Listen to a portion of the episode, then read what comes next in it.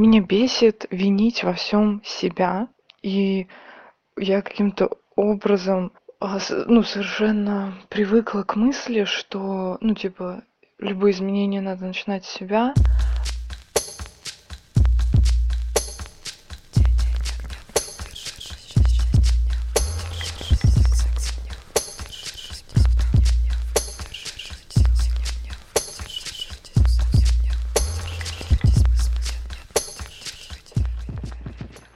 Привет! С вами подкаст «Но вы держитесь» и мы, Света Шедина, Алексей Иванов и Алена Кричкова. Э, здесь мы, как вы помните, запускаем свои щупальца в пучину коллективного бессознательного и достаем оттуда всякие разные ценности и мудрости, которые мы можем переложить на бесяки человеческие из нашей современной жизни. Или наоборот, бесяки привлечь для иллюстрации вечных истин. Да, или так. Жизнь имитирует искусство или искусство имитирует жизнь? Это, слушай, как ты считаешь, Золушка имитирует э, тяжелую судьбину или тяжелую судьбину создает Золушек? Вот ты спойлернул. Но мы сейчас обсудим это. Мы же не знаем, какую сказку мы обсуждаем, но сейчас узнаем. Меня бесит винить во всем себя, и я каким-то образом ну, совершенно привыкла к мысли, что, ну, типа, любые изменения надо начинать с себя. Я могу изменить только себя, что, ну, совершенно как бы рационально и логично. Вот. Но прикол в том, что, ну вот, совсем недавно я обнаружила, что когда дело касается вот коммуникации двух людей, а, меня и какого-то другого человека, и когда в этой коммуникации другой человек, например, начинает меня игнорить, хотя до этого мы договаривались о том, как нам будет комфортно вести коммуникацию, типа. И я иду по этим договоренностям, а этот человек не идет. И в итоге у меня все равно ощущение, что это моя вина, и что это я что-то делаю неправильно. Бесит. Бесит. Бесит. Бесит, что я в чем-то не права, возможно. Или бесит, что я думаю, что я в чем-то не права. А объективно-то я не ответственна за чувства другого человека и за его действия тем более. В бесике столько раз прозвучало слово «коммуникация», что не могу не сказать о том, что мы запускаем с 12 сентября курс аутентичной коммуникации. Это финальный поток, который мы проводим с группой, поэтому если вы всегда хотели присоединиться к нам и откладывали, это ваш шанс приходите. Курс уже прошло больше 250 человек, и его средняя оценка 4,8 из 5. Отзывы можете почитать на нашем лендинге. И специально для слушателей подкаста у нас есть промокод подкаст латинскими буквами 10. Можно найти его в описании подкаста. Запрыгивайте. Будем вам рады. Я услышала в авторе Золушку. Золушка — это вообще кто? Да? Золушка — это такая девушка, которая в себе не очень сильно уверена, но в чем она уверена, это, это в том, что с ней что-то не так. Что-то с ней не так, и какая-то она вот не такая, она может слишком какая-то или не какая-то. И ей, конечно, нужно над собой поработать чуть-чуть а может быть не чуть-чуть. Да, там семья очень большую роль сыграла, как будто бы в этой картине мира, когда мать точнее, мачеха и сестры ну, ежедневно ей доказывали, что, в общем-то, да, действительно, она всем своим существом виновата и не должна претендовать на что-то больше. И вообще здесь не должно быть. Да, э, ты, конечно, очень сильно тут права. Я хотела бы с вами сегодня обсудить эту сказку вот прямо, прямо слово за слово. Э, почему там мать и мачеха, кто такая мачеха, для чего она нужна, как эти золушки несчастные получаются, как они потом живут, и потом вообще что с этим делать, и чему нас эта сказка, собственно, учит. Ну, раз ты э, все это хочешь обсудить с нами, то давай. Мы не можем у тебя отказать, Алена. Мы просто теряем волю сразу. Вала тянуть ни за что не будем, давайте же. Я тоже не буду себе ни в чем отказывать расскажу вам сказку. Сказка, я думаю, все помнят, но мы ее все равно полностью расскажем. Да? Жила-была девочка, она была в какой-то очень хорошей, любящей семье, мама и папа у нее были, и все было хорошо, и ничто не предвещало беды. И потом в какой-то момент э, мама умирает, папа женится второй раз на женщине, у которой есть две дочери от предыдущего брака, и мачеха оказывается прямо совсем не ласковая. И она там не просто не ласковая, она желает зла этой девочке, она ее начинает гнобить по-всякому, по-разному. Мы вот помним вот эту как прогрессию, да, что как бы, что вдруг эта девочка оказывается какая-то, вот она не знаю, слишком грязная для того, чтобы носить красивую одежду. Поэтому ей нужно одеваться в одежду попроще, какой-то рубище и рванину.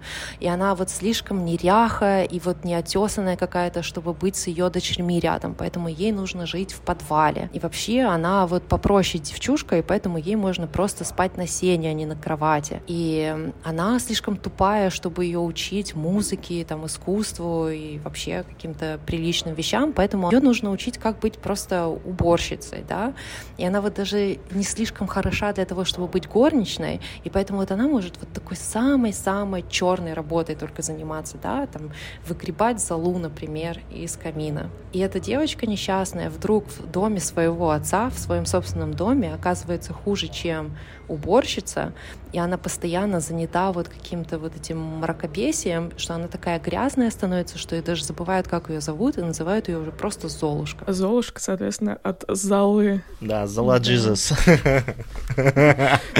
Мощный такой газлайтинг случился потихонечку, потихонечку она стала верить, что она никто. Что первично, она сама такая была или ей это, ну, как сказать, навязали обстоятельства? Mm, да. И причем тут мачеха? Причем мачеха? Ох, хороший вопрос. Вот давайте поговорим о том, зачем вообще мачеха, потому что, ну, как вот это мать и мачеха, хорошая мама, которая умирает, и тут вот появляется вот эта мачеха, которая, она там не просто плохая, а она вот таких вот поискать, да, это же такая типичная штука. Это два процесса, и я оба их хочу описать. А первый — это психологический процесс, который случается с маленькими детьми. Смотри, о, вот нам сейчас Света, я думаю, сможет подсветить эту штуку хорошо, как мама. Что сначала... Ну-ка, ну-ка. Ну-ка, ну-ка, подсвети нам фонариком. Света подсветит свет. Да, как мне говорили, свет, включи свет, когда хотели меня потроллить в классе. Есть предположение, что когда дети маленькие, совсем крохи, там, ну вот, грудничок, там совсем-совсем маленький ребеночек, к нему эм, претензии от родителей, ну и от мамы конкретно, просто ноль, да? Ну вот какие у тебя есть притязания к Пуське? Примерно ноль, да, притязаний к Пуське. Пока что. Пока, Пока она что, там да. не может говорить, не может ходить, но все равно даже когда Пуська маленькая, ну ты какие-то майлстоуны, то есть, эм, ну, какие, какое развитие должно в Пуське происходить, все равно отслеживаешь. А когда Пуська там начнет ползать, что-то, какие-то ожидания все равно есть. Пуська, если что, да, Света называет моя свою дочку. зовут Майя, но, но, но также она и Пуська для меня, да. Короче, нельзя особо нагнать на ребенка, потому что он еще слишком мал, верно? Не то, что даже нельзя, но просто это такой вот сладкий период в жизни ребенка и матери, ну и там ребенка родителей, даже ребенка и общества, что сначала все, что мы хотим от ребенка, это чтобы он, не знаю, был здоровенький, хорошо кушал, кушал хорошо, спал, чтобы смеялся и был счастливым, и был маминым сладким пирожочком и булочкой. И вот это все, в принципе, что от тебя требуется от общества, ну и от мамы тоже. А потом что-то меняется, да, и вот мама вдруг начинает хотеть, чтобы ты начал как минимум пробовать, не знаю, как есть овощи. И горшок тебе тоже начинают предлагать, и укладывать спать в какие-то определенные времена, которые тебе не нравятся. И, ну, короче, дальше больше, да.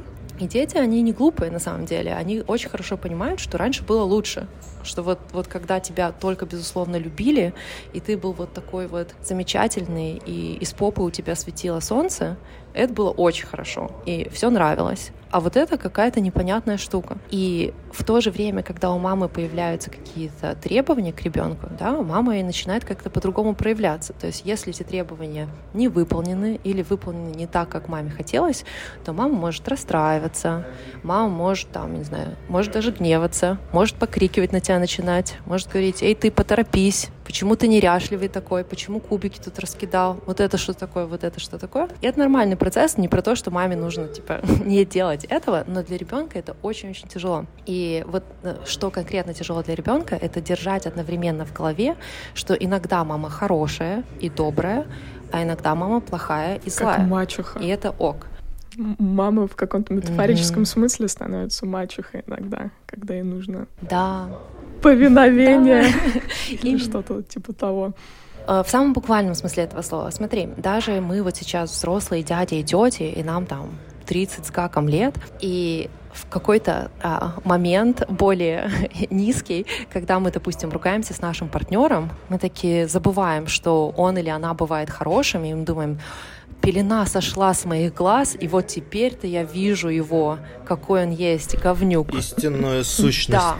Да, что вот тот все хорошее, вот тот хороший персонаж, он как бы умер. А вот дьявол, с которым я имею сейчас, собственно, дело. Сейчас я эту сущность буду изгонять. Пригрела, пригрела на груди змеюку. Это сущность в виде гномика, или как было в том меме. Ну, короче, нам это взрослым очень тяжело, а детям это вообще, ну, практически с психической стороны это невозможно. То есть они не могут такого разделения сделать, да, что мама иногда хорошая и добрая, иногда плохая и злая. И им нужно, ну, детям прямо необходимо расщепить маму на две сущности. Вот она добрая мама, мама умирает, приходит вот эта вот непонятная женщина, и она просто дьявол во плоти. Там еще такая есть а, интересная прослоечка про то, что когда мама хорошая и добрая, ребенок маму любит, а когда мама плохая и злая, ребенок маму ненавидит. А маленькому ребенку ненавидеть маму как минимум небезопасно. То есть мама может отвести тебя в лесок и оставить на пеньке, и твоя сказочка закончится примерно в тот же чем, день. Чем, как мы знаем, э, по братьям Грим, в общем-то, нередко так происходит. Сказочка. Но мама, по-моему, никого не оставляла. Обычно мама умирает, и тогда они остаются в лесу. Да нет, там, там условно родители, которые продают своих детей, или там вот когда они эти по хлебным крошкам ходили, тоже. Ну, что-то про продажу детей я не помню, но может быть. Что это за сказка, Лёш? О, я могу вам рассказать о чем это на самом деле? Это немножко не про Золушку, но Проб про это хорошо пишет, про то, что до того, как были вот эти сказки, что папа там женился на новой жене, и она ему сказала отводить свою старую, ну, старую, свою дочку от первого брака, ее нужно отвезти в лес, или там детей нужно отправить в лес, или продать, или там отослать к бабе Еге за там огоньком, или за что-то такое. Что это отсылает нас к обряду инициации что детей уводили из дома, и это всегда были мужчины, ну, потому что э, ребенок как бы всегда с мамой, и чтобы его как бы вывести или ее в, в взрослую жизнь, приходит мужчина, это папа или брат или там ну что-то такое, и уводит в лес, и там происходит э, какой-то обряд инициации, и ребенок уже возвращается с какими-то там ништяками. Потом в какой-то момент э, эти обряды перестали существовать или перестали быть так распространены, но потребность такая все равно оставалась. И вот Пропа говорит, что именно в этот момент развивается эта сюжетная линия, что а, ребенка нужно отослать куда-то, его выгнать нужно, его нужно куда-то увести. И он часто говорит, что, ну, так как в ритуале это всегда делал мужчина, но в сказке это было тяжело объяснить, почему папа вдруг берет своего сына или свою дочку и куда-то там mm-hmm. уводит, да, и вот тут появляется тоже злая мачеха. Ну вот, что как-то хоть как-то вот эту сюжетную линию можно присобачить, но все равно очень часто, да, вот там про сказка про Морозко, там еще что-то, это всегда папа почему-то, вот он вроде даже и не хочет, вроде он и любит своего ребенка, но все равно почему-то везет. Да.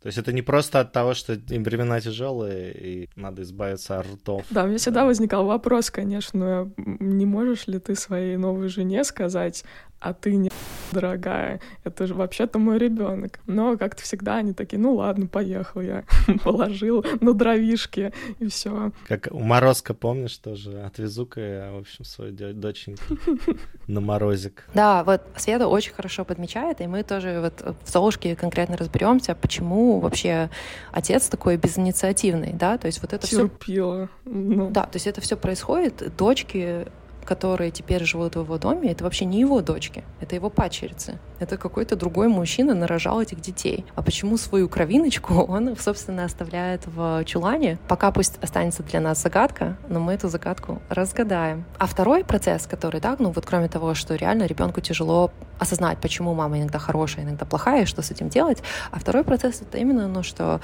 в нас поселяется второй какой-то голос, да, то есть сначала ну, какой-то внутренний голос, который нам говорит, что мы идеальны, что наша толстая попа — это самая лучшая попа на земле, и вот это вот все. А потом поселяется потихонечку другой голос, который говорит, ты неряха, ты растеряха, ты там то, ты кашу не ешь, а там сын подруги мамы намного лучше, ля-ля-ля.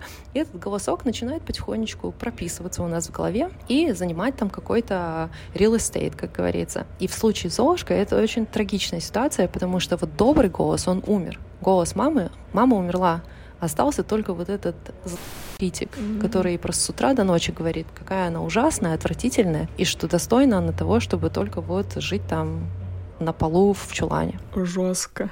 Лёш, давай, у тебя рот открывается, я вижу. Да не-не-не, я просто хочу, хочу дальше в, нашем, в нашей сказочке понять, что это за место уготовано Золушке, угу. насколько оно осознанно ее, насколько оно неосознанно ее. У нее есть разные процессы, и мне кажется, вот в середине сказки, когда приходит им в дом приглашение, да, приходит приглашение из дворца, и приглашение говорит, что все незамужние девушки определенного сословия должны явиться на бал, потому что принц будет выбирать себе невесту. И как бы там же не говорится все незамужние девушки, которые не живут в чулане, все незамужние девушки, у которых там чистые ногти. Нет, там говорится очень четко, абсолютно все. Такая анкета на Тиндере интересная в запросе. Абсолютно для всех swipe right. Вот заметьте, что на каком-то уровне Золушка это отдупляет, что это и про нее тоже, да, она идет к своей мачехе, и она радостная, она говорит, и я тоже пойду на бал, и на моей улице тоже будет праздник. И тут, смотри, такая штука интересная происходит, что мачеха как бы и не говорит ей, что нет, ты ошибаешься, тебе нельзя. Она говорит, да, да, тебе можно, но а, тебе нужно там помочь моим дочерям сделать их платье, убраться там что-то, перебрать эти зерна, ну, какие-то невозможные задания, да. И список этот, конечно, совершенно арбитрарный, да, но у девушки или женщины, или у девочки в амплуа Золушки у нее всегда есть какой-то вот список того, что ей нужно сделать, чтобы ей можно было то, что всем остальным можно априори да, вот любая другая женщина, она может уже прямо сейчас, вот там, я не знаю, пойти на бал, заплатиться на вот эту работу, переехать вот в эту страну, там много чего ей можно. Золушке тоже можно, но ей нужно получить второе высшее, лучше из Гарварда, похудеть на 40 килограмм и олимпийское золото лучше два, одно в зимнем видном спорте, а другое в летнем. Да? И вот у Золушки, у людей, которые живут в этом архетипе, у них постоянно вот какой-то вот вот этот вот список откуда-то из космоса взятый. Они в него веруют просто, как не знаю во что, и они вот реально считают, что нет, конечно, всем остальным можно и так, но мне-то нужно вот подтянуть хвосты. Ну, это очень интересно. И узнаю иногда себя в этой истории. Ну, мы все иногда Золушка. И говоря, кстати, об этом, что из Золушек потрясающие сотрудники получаются, сотрудницы. То есть это вот такой работник, работница. Ее не нужно там подхлыстывать. Она сама себя впряжет, сама себя отхлыстает, сама потянет эту лямку, а еще в конце скажет, не надо мне напавку никакую на зарплату и повышение. Я mm-hmm. не заслужила. В следующем году буду работать еще больше, вместо 100 часов попробую 120 часов в неделю работать, и вот тогда, может быть, быть может, но это не точно. Я чего-то там заслужу. Конечно, вот здесь и случается переломный такой момент в сказке. Получается, что Золушка все эти задания выполняет, а не успевает себе сделать наряд, но добрые мыши и птички сооружают ей из каких-то лежащих по дому материалов платьице. Она рада одевает платье, приходит к мачехе, ее дочерям, и они говорят, так это же моя ленточка, а это же моя бусинка, а это же моя там то все и раздербанивают ее это платье, и Золушка остается дома. А они смеясь, уезжают на бал. Сучки. Идут себя как гопники, если честно. Да, есть телефон, дай позвонить. Вот, держите это чувство. Я хочу, чтобы вы держали это чувство. Сказка очень мудрая. Любая сказка. Ну и это, кстати, а вы знаете, что Золушка — это самая популярная сказка в мире? Что э, вариант сказки — это есть практически во всех языках mm-hmm. и во всех странах. То есть есть э, Золушка и в Африке, есть Золушка у каких-то там э, э, индейцев э, в Латинской Америке.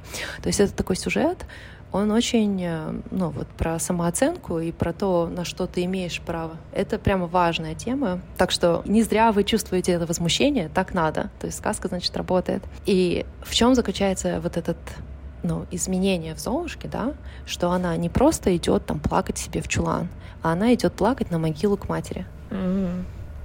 И мы помним, что мама — это вот этот добрый, хороший голос, который ей говорил, что она хорошая, что все с ней так, да. То есть она как-то интуитивно пытается нащупать вот это состояние, ну, какую-то опору внутреннюю найти, ну, какой-то другой голос услышать внутри себя, не тот, который говорит, что она ничего не достойна, а тот голос, который говорит, что все с тобой так, и всего-то ты достойна. И из могилы матери появляется ее крестная фея. И есть много разных э, рассуждений на то, вот, что такое замещение матери, что это значит. Одно из них мне очень нравится, что мама — это как бы самолюбовь, ну, любовь к себе, но фея — это не совсем мама, и поэтому, но фея тоже рабочий вариант, это самоуважение. Mm-hmm. Конечно, любовь к себе тоже еще лучше, но для начала можно хотя бы начать себя чуть-чуть уважать. Mm-hmm. И фея говорит ей, окей, я сейчас тут порешаю, и снаряжает ее всякими там платьем, каретой, лошадьми, тиарой и туфельками, да? И она говорит Золушке, едь на бал, звезди там, но к 12 ночи нужно тебе оттуда уйти, потому что все это рассыпется. Ну, это, конечно, во-первых, отсыл на то, что на каких-то очень базовых настройках эго и таком очень неустойчивом самоуважении далеко не уедешь. Ну, то есть вот она ей могла дать самоуважение до 12 ночи, а дальше, ну, включатся старые какие-то настройки, вот эти, ну, рельсы, по которым мы всегда ездили, они обратно включатся. И, конечно, немножко это про синдром самозванца. То есть... Ненадолго хватает, да? А к коучу сходишь на сессию? Или психотерапевту такой.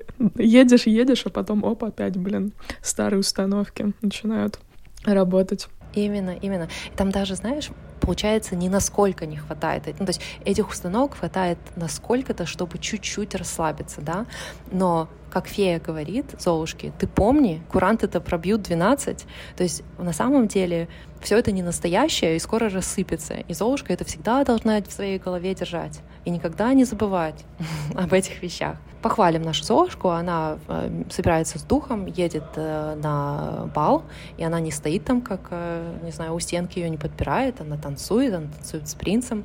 А принцу она нравится больше всех, и он проводит всю ночь с ней.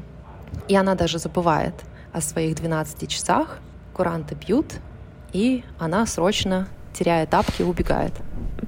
У меня, извините, у меня полное ощущение какого-то кокаинового трипа. А, типа много кайфа, удовольствия, драйва и так далее, но до 12 ночи, а потом все это пропадает и такое. Чё? Back to reality. Фестиваль заканчивается, и нужно обратно в чулан. Давайте, что ли, про туфельку поговорим. Да, давайте.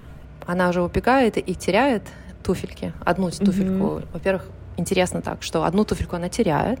Мы поговорим, для чего это. Но одна-то туфелька с ней остается.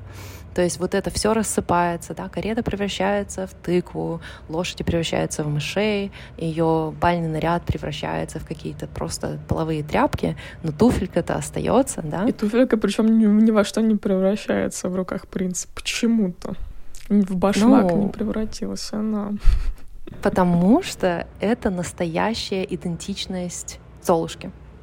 То есть вот все остальное это какая-то мишура, а, а вот это вот вещь, которую, ну, как вот это что-то такое настоящее, никто у нее не может это забрать. И мы можем здесь немножко пофантазировать вообще, о чем вот это, да, стеклянная туфелька. Она какая? Красивая, она уникальная, она прозрачная, да, у Золушки там не хитрые вообще психологические процессы, там все очень как-то очень просто закручено на самом деле. Вот она такая прозрачная вся из себя. А еще она легко ломается, и звездец неудобная. Mm-hmm. Ну, то есть, да, вот, э, вот носить ее, ну, ну, врагу не пожелаешь стеклянную обувь носить. И вот, вот в этом вся Золушка что там вот какие-то, она вроде как бы и невинная, и вот какие-то такие простые в ней процессы, да, и вроде все должно бы быть нормально, но вот она такая неудобная, и вот такая хрупкая, и вот любой человек, там, любая мачеха, uh-huh. ей что-то скажет, и она такая, а, да, на самом деле. Не скажешь такое, типа, с какого такого перепуга? давай ты пойдешь жить в чулане. Эй, батя, ну вот, да, в ней нету вообще вот какой-то вот, ну, стержня, да, ну, стекло, оно такое. Но все же, сам факт, то, что ей удается удержать одну туфельку и сохранить ее, это вот эм, тот момент, что через этот опыт она поехала на бал, там что-то потанцевала, с ней что-то случилось, она вот, вот эта туфля, она как э, крупица самоуважения которую mm-hmm. она вот теперь уже взяла навсегда себе. По-хорошему, ну то есть по-хорошему, один из вариантов решать свои эти золушские проблемы — это продолжать ходить на бал, продолжать в какие-то ситуации вписываться, и оттуда, знаешь, тут одну туфлю, тут другую, тут пояс, тут еще что-то, и вот так вот с миру по нитке и насобираем в себя в цельную личность. Угу. Это долгий процесс, но вот один из путей. Но что же вторая туфля? Вторая остается в руках у принца да, и мы можем вот тут тоже поговорить, для чего вот это надо. Для двухфакторной авторизации. Да, оно примерно так и есть, но вообще вот для чего вот это нужно, да? Вот э, у вас не возникает вопросов к принцу? То есть почему ему нужна туфелька, чтобы найти Золушку? Он с ней протанцевал всю ночь. То есть он слепой или он был пьяный? Ну, то есть вообще, почему ему, как бы, для чего вот этот вот э, момент с туфлей нужен? Объяснение это такое интересное. Когда я его нашла, я думаю, о, вау, так оно же точно так и есть. А, что это не для принца надо. Вот это, весь этот танец с бубном, танец с туфлей нужен для Золушки. Что у женщины, девушки с такой структурой личности, ей недостаточно, чтобы ее принц выбрал. Ей нужно, чтобы вся поверить, что принц не выбрал всех других женщин. Только тогда она сможет себя почувствовать уверенно. И принц, собственно, этим и занимается, да, он идет, и вот он одной за другой надевает туфлю на ногу и говорит, не та, не та, не та, и тебя не выбрал, и тебя не выбрал, и тебя не... Всех, всем отказал, всем женщинам отказал. И тут, в этот момент, наконец-то приосанивается батя, он такой, а, а есть у меня еще одна там в подвале, достает ее, Принц надевает туфельку, она подходит, а Золушка еще такая оба-на и достает и вторую туфлю из кармана и говорит, а вот так вот. Как вам такое? Как тебе такое, Илон Маск? И родила ему десятого ребенка. Ну, они поженились, а мачеху и дочерей наказали. В оригинале их четвертовали. Тяжело пришлось, ребята. Нечего было телефон отжимать подъезде. Ну там же дальше продолжение разное есть, да ведь? А, сказку, которую знаем мы, это пересказ Шарля Перо. И по ней, собственно, и диснеевский мультик сделан. И там никого не четвертуют. Там их эм, обмазывают смолой, посыпают перьями и вот выводят э, на главную площадь города, чтобы все знали, что они плохие. Я, кстати, в каком-то очень взрослом возрасте для себя обнаружила, что обмазывание смолой и посыпанием перьев — это вообще ну, mm-hmm. просто чтобы застыдить, что никто от этого не умирает, что вся эта штука отмывается, и люди потом ну, живут свою жизнь дальше. Мне почему-то казалось, что это вот какая-то смерть через перья и смолу. Это всего-то легкое унижение. Легким движением руки, перья и смола. Отмываются. А что с Золушкой стало после всех успехов ее жизни? Ну вот они поженились и жили долго и счастливо, да, но как бы если мы хотим подумать, вот чему сказка нас пытается научить, вот, и вот эта вот эмоция, да, что все время хочется сказать вообще, да, то есть почему, почему я должна жить в, там, в подвале, почему я не могу пойти там, не знаю, на бал, почему вы раздербанили мое платье, там вот, вот все вызывает возмущение, да, и мне кажется, вся сказка заточена на это, что э, читатель, слушатель должен испытать злость. И вот эта злость — это та эмоция, которая пропихнет тебя дальше, и чтобы ты перестал слушать вот этот голос, который тебя гнобит изнутри, и этому голосу показал средний палец. Средний палец этому голосу. Мощно.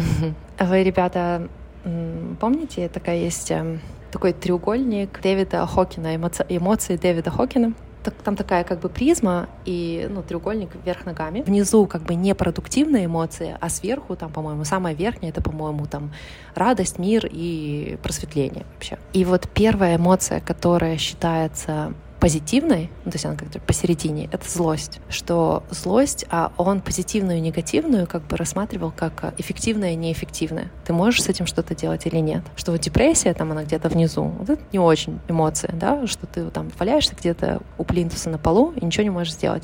А злость — это первая вот эмоция в этой шкале, которая дает тебе такой хороший пинок под задницу. И, по-моему, следующее после этого — это гордость, а потом мужество. И оно как бы, да, так работает. Сначала ты разозлишься, потом ты ну, скажешь «доколе», потом ты такой говоришь «я себя вообще не на помойке тут нашел, не для того себя бусинка растила, чтобы с вами тут вот, я не знаю, икшаться». А после этого это дает тебе мужество что-то с этим делать. Сказка, в общем-то, к этому нас пытается подвести. То есть даже не урок в этой сказке, а именно вот она пытается вызвать вот эти чувства. Да, я сейчас смотрю на этот треугольник, и он э, как бы действительно говорит про некий энергетический уровень эмоций, и они увеличиваются, уменьшаются, и вот на самом днище э, находится апатия, как раз чувство вины, про которое мы говорили, и позор.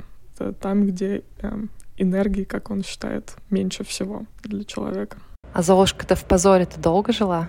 Она ж неряха, она ж тупая, она ж такая и сякая. Не знаешь, что интересно? Ей бы хотя бы до злости дойти. Мне интересно, что в этой сказке как бы подразумевается, что Золушка ни с того ни с сего прошла какую-то трансформацию, и дальше у нее все было хорошо, что она как бы не вернулась, условно говоря, на предыдущий уровень бесхребетный. Вот почему? Почему мы можем утверждать, что не произойдет деградация Золушки? Да, может, она там придет а, в дворец к принцу, ее начнут чмырить э, придворные, и опять э, запрется она в подвал. Да, нету, нету никаких гарантий в жизни Лёша. как мы знаем, да, и часто бывают откаты. На этом жизненном этапе, по крайней мере, с этими персонажами, то есть ничто не останавливает ее от того, чтобы поиметь в голове новый голос, гнобящий ее, да. Может, с мачехой она разобралась, а там вот, как Света говорит, будут какие-то придворные, которые будут на нее косо смотреть. Конечно, может быть такое. Но хотя бы вот с этим персонажем неплохо бы разобраться, окунуть в смолу или вообще четвертовать. Угу. А много есть разных окончаний э, этой сказочки вообще в целом, кроме того, что все жили долго и счастливо? Есть как минимум два. Вот я даже, я даже не знаю, откуда я это знаю, но я знаю, что есть два окончания. Я вот точно хорошо помню, что по-моему, у Петлхайма как раз это и было, что Шар Перо ее как-то немножко обернул в какие-то более эм, изысканные темы. То есть и не так сильно мачеха и пачерицы издевались над Золушкой mm. в этом рассказе, и не такое сильное наказание получили. И там у этого была определенная причина, потому что на самом деле заказчик этих сказок был э, король французский. И то есть там была такая утонченная публика, больше это не какие-то там деревенские ребята. И нужно было немножко подкрутить у сказочки гаечки.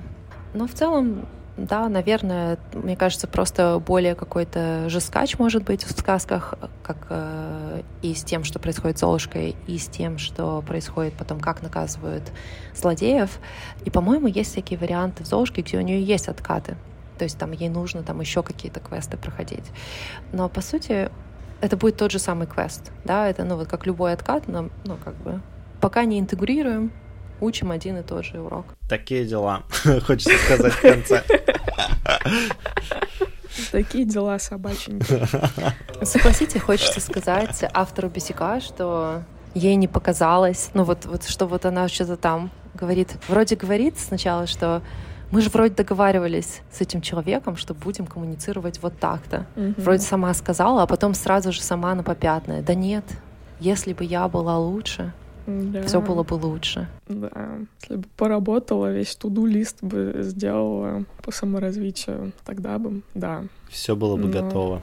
На курс какие-то по коммуникации сходить, книжечки новых почитать. Не точно, но, возможно, станет лучше. Да, знаю я одну такую книжечку по коммуникации. Так, ну что, давайте завершать потихоньку. Лёш, хочешь рассказать про нашу книжку по коммуникации? Ух. Раз Алена нам такой продукт плейсмент просто мы должны. Те, кто нас слушает, знают, что мы со Светой недавно написали книжку по аутентичной коммуникации, ее можно купить, а ссылочки мы прикрепим ниже к этому выпуску. Да, чтобы без чувства вины принцу... Чтобы можно было, да, всем объяснить и, и, и бате, и сестрам, и мачехе про свои границы. А я напомню, что ваши бесяки для нашего разбора сказочного мы ждем в «Держитесь, ботте». Ссылка есть в описании подкаста. И, конечно, записывайтесь на наш курс аутентичной коммуникации и используйте ваш промокод подкаст 10. С вами были Света Шедина, Алексей Иванов и Алена Кричкова. Держитесь. Держитесь. До встречи.